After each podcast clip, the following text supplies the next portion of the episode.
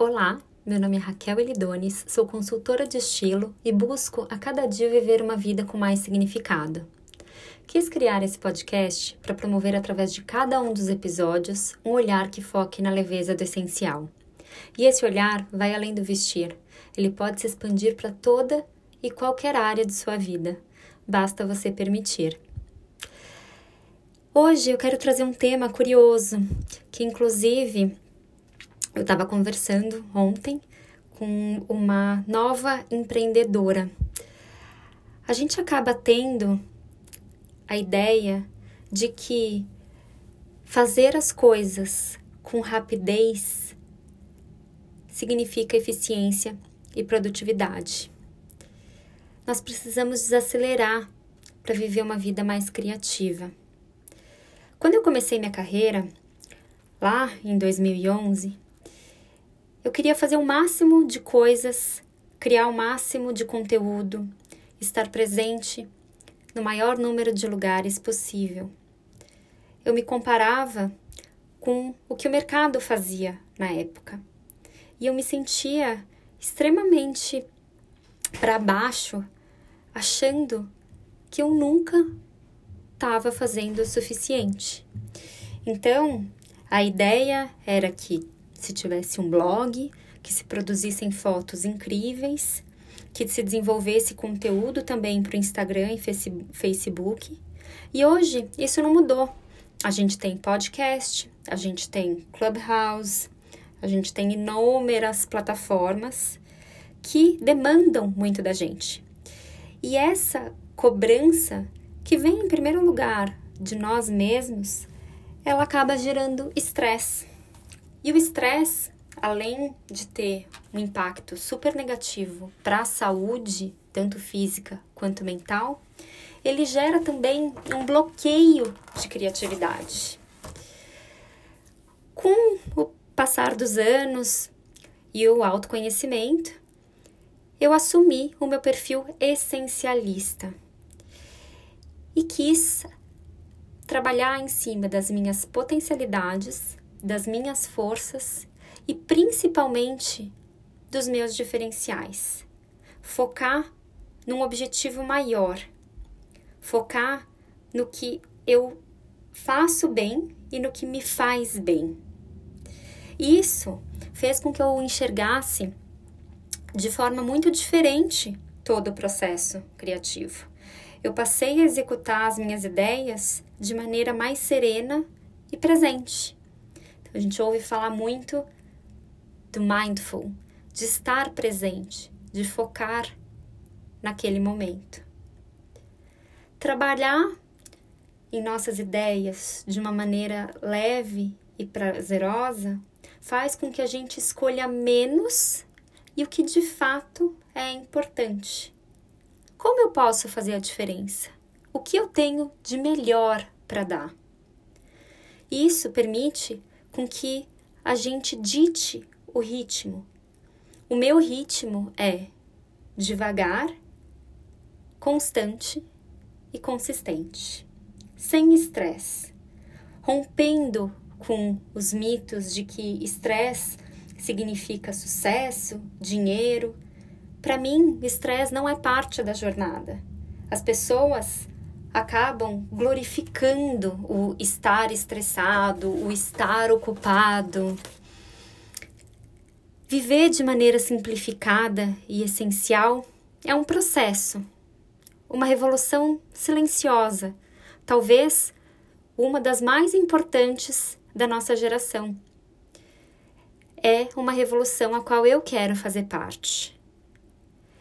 E quando eu falo isso, eu também tenho que me policiar, porque viver com mais leveza traz sim inúmeros impactos positivos na nossa vida.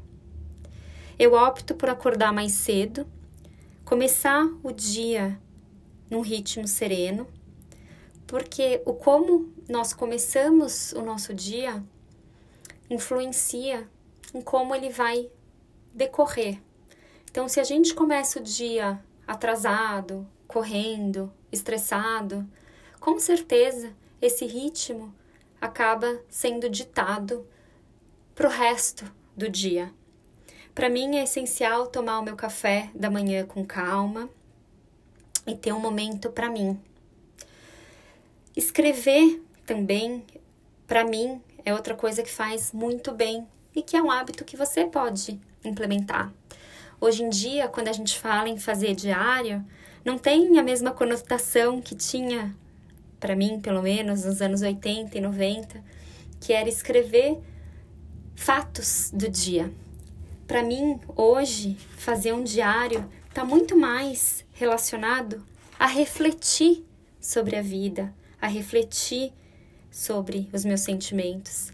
E quando eu coloco eles no papel, eles acabam até ficando mais claros. E as soluções, meio que como num passo de mágica, aparecem e vêm do coração. Escutar um podcast ou ler um conteúdo edificante amplia os nossos horizontes. É um investimento na gente mesmo que a gente faz e que ninguém nos tira. Isso sem falar que pode ser extremamente relaxante. Estabelecer limites e aprender a dizer não é fundamental nessa jornada. E minha mãe já dizia: o problema não é o que você fala e como você fala. Então, há inúmeras maneiras da gente dizer um não e explicar o porquê a gente está dizendo aquele não naquele momento. Isso faz com que a gente equilibre nossa vida pessoal e profissional. E eu falo isso enquanto empreendedora, porque uma pessoa que é apaixonada pelo que faz, como eu, tende a trazer o trabalho para dentro de casa, a viver o trabalho o tempo todo. E na verdade essa seja a minha maior dificuldade, porque nos meus, tem, no, no, no meus momentos livres eu acabo querendo trabalhar, eu acabo querendo consumir conteúdo que vai me é, agregar profissionalmente, acabo é, desenvolvendo projetos que são associados ao meu trabalho. Então, para mim, particularmente, esse é o maior desafio. Então, eu busco cada vez mais avaliar quais são as minhas prioridades. Outro ponto que faz muita diferença é a gente ter um minimalismo, um essencialismo dentro do universo digital. Escolher e selecionar de quem a gente consome conteúdo. Lá atrás, em 2011, eu acabava consumindo conteúdos que, ao invés de me edificar, de me motivar, me deixavam para baixo, porque eu estava sempre me comparando.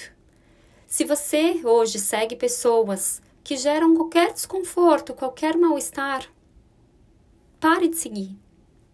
Isso não faz bem. Entenda qual é o desconforto causado também, porque entender o porquê aquilo está nos incomodando é uma forma de autoconhecimento. Isso nos ajuda a remover o excesso. E quando eu falo excesso, não é só no guarda-roupa ou nos utensílios da casa, mas o excesso como um todo.